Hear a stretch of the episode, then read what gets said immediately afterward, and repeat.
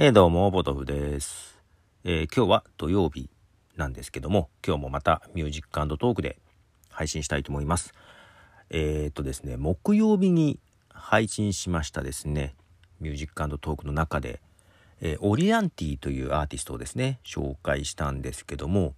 まあ、その説明の時にですね、えマイケル・ジャクソンの前でですね、 Beat It のギターソロを弾いて、え気に入ってもらってみたいな話をちょっとしたんですけども、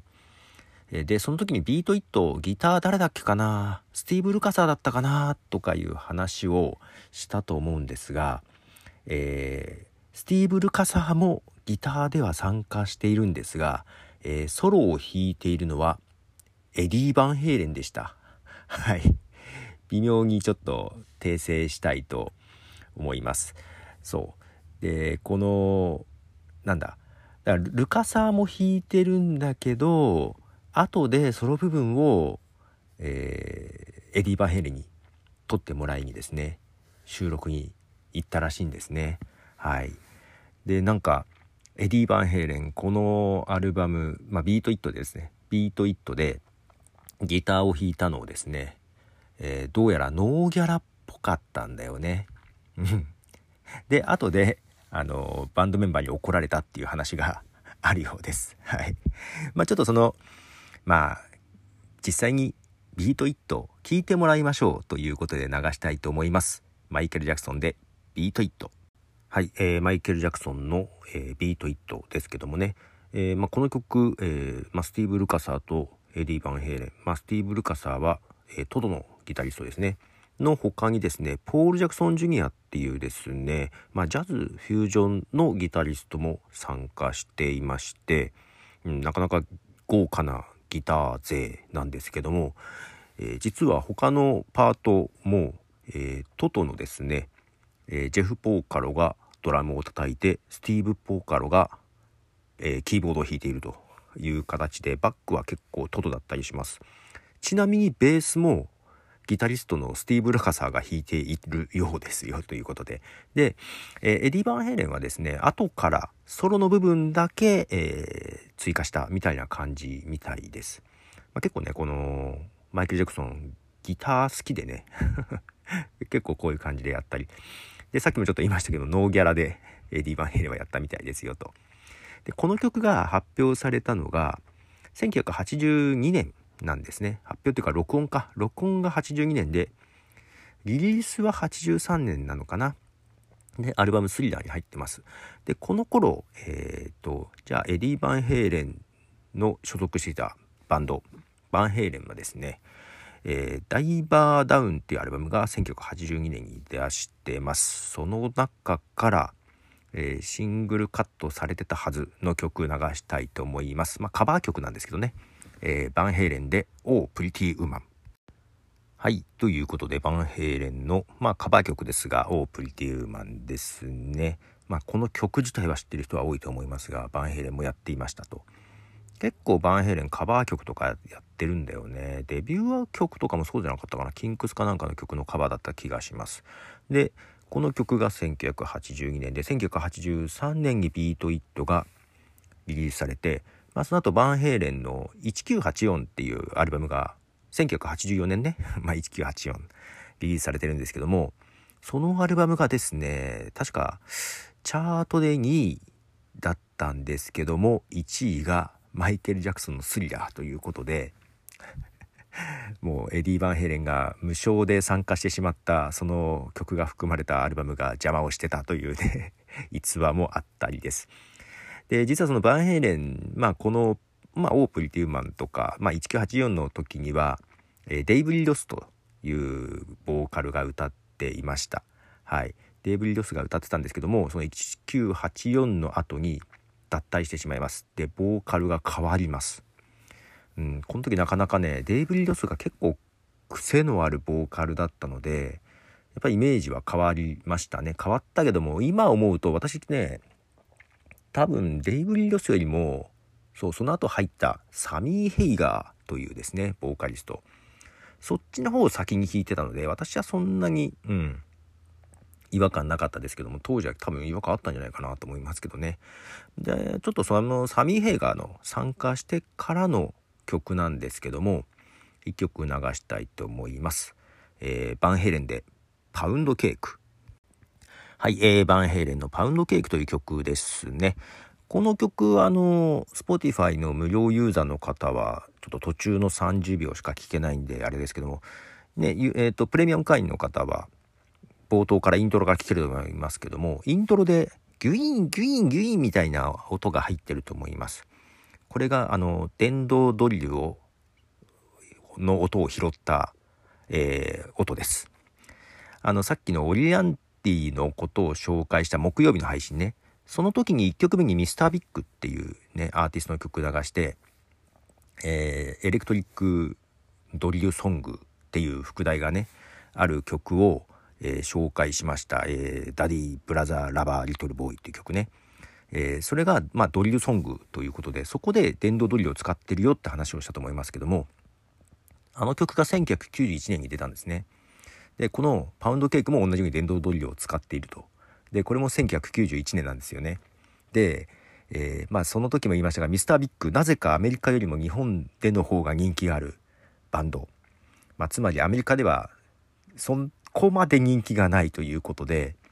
この電動ドリルを使った演奏っていうのが、えー、バンヘイレンが最初じゃ最初じゃないかっていうことを 言われたりもしてたんです。まあ、だからどっちが先だっていう話がねあって、まあ、自分としてはミスタービッグ好きだったのもあるけどもミスタービッグの方が先だと思ってたんですよ。ポール・ギルバートがね。で、改めてちょっと調べました。はい。すると、まあ、リリースベースで言うと、えー、1991年の4月に、えー、ミスタービッグ、6月にバンヘイレン。なので多分ポール・ギルバートの方が先じゃないかなというふうに思ったりしてます。はい。多分そうだと思うんだけどね。まあ、エディ・バンヘイレンが真似をしたってことはないとは思うんだけどね。ただ、どちらの電動ドリルもマキタ製らしいです。はい。ところでですね、その電動ドリルを、えー、ギターで音を拾うっていうことなんですけども、日本のバンド、ビーズもやってるらしいですね。はい。で、調べたら、えっ、ー、と、裸足の女神っていう曲で、えー、使っているというのが出てきたんですけども、えー、聞いてみたらギターソロ、途中のギターソロの最後の方で少しキュインキュインっていう音が入ってましたね。で、ただ、それよりもゼロっていう曲の方が先のはず。裸足の女神が1993年か4年リリースで、ゼロが1992年なんですよ。でこのミスタービッグとかヴァン・ヘイレンが1991年なので翌年1992年に「ゼロっていう曲でですね、えー、使ってます。えー、この曲聞いたことあったなと思いつつ使ってたっけかなとか思いながらですね。まあちょっと聞いてみましょう。はい。ビーズのゼロ。はい、えー、ビーズのゼロですね。これもあの Spotify のプレミアムの方しかフルサイズで聞こ聞けないんであれなんですけどもまあどこで使ってるかっていうと曲の一番最後の終わりのアウトロのとこでキュインギインと使ってました。あの必要なのかっていうね。まあ裸足の女神もねそのギターソロ終わるところでちょこっと使ってるぐらいなんで必要なのかと思いながら。いやミスタービッグとかさバンヘイレンとかはさもう本当に曲が始まったイントロで使ってるから印象強いわけよ。なんだ変な音がみたいなね。えー、まあミスタービッグはもうそうイントロでギュイーンと音を拾いながらソロではまた違う使い方をしてんのね。うん。だからね、そのなんかそこは効果的だけどなんかえー、いるのっていう無理やり感ね。まあいいんですけどね、ビーズでした。で、ちょっとここで電動ドリルとは関係ないんですが、もう一曲曲を流します。イーグルスのビクティム・オブ・ラブ。はい、えー、イーグルスのビクティム・オブ・ラブなんですけども、えー、ビーズのさっき流しました「ゼロですねこの曲がリリースされた時にですね似てねっていうことで話題になりまして イーグルスの曲ですはい両方聴いてみてください テンポとしてはイーグルスの方が遅いですがうんとにかく聞いてくださいっていう感じですね。はい。でちょっと脱線しましたがそう電動ドリルなんですけどもこれあのそうさっきのビーズもそうですがバンヘイレンもね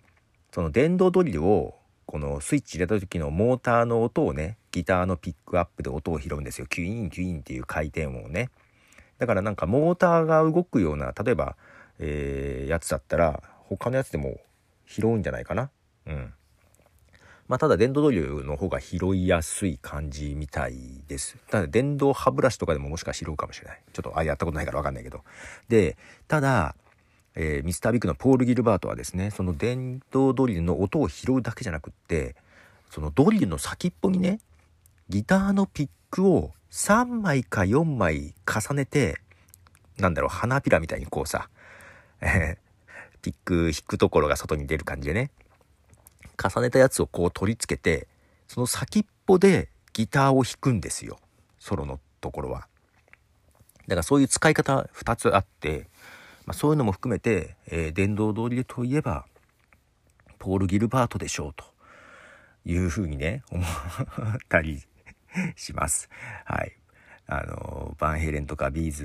ファンには悪いですけどもまあここは譲れないというとこですね。だってしかもね、えのそれでマキタのドリルが実は一時有名になったんですよ。ポール・ギルバートがなんか使ってるとギターの演奏でと。で愛知県の安城市にあるマキタの本社にポール・ギルバート表敬訪問もしてるんですよ。なかなかはいでねえっ、ー、とそのライブの時に、えー、マキタがスポンサーになったりとかもしてですね 結構なかなかあの蜜月蜜月な関係というかですね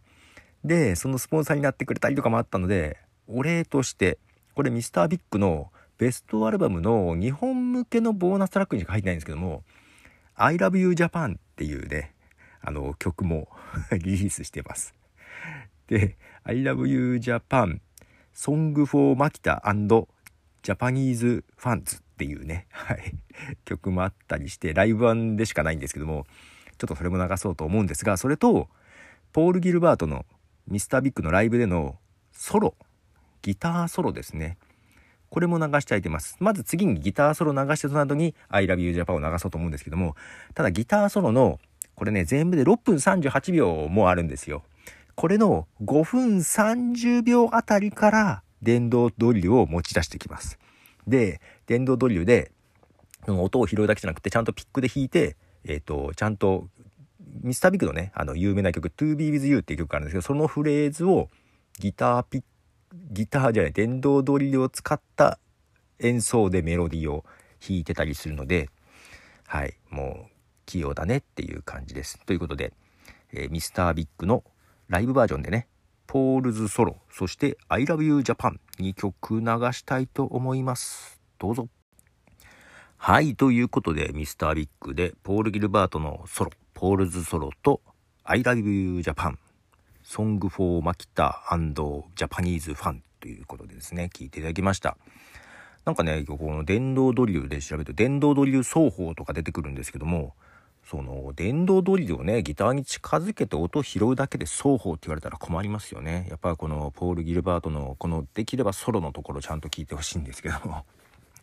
はい、5分30秒あたりからのやつなんですけども、まあ、ここまでもうピックをつけて弾く、うん、ドリルの先っぽにピックをつけて弾く。ここまでやればギターあの電動ドリル奏法って言っていいんじゃないかなと。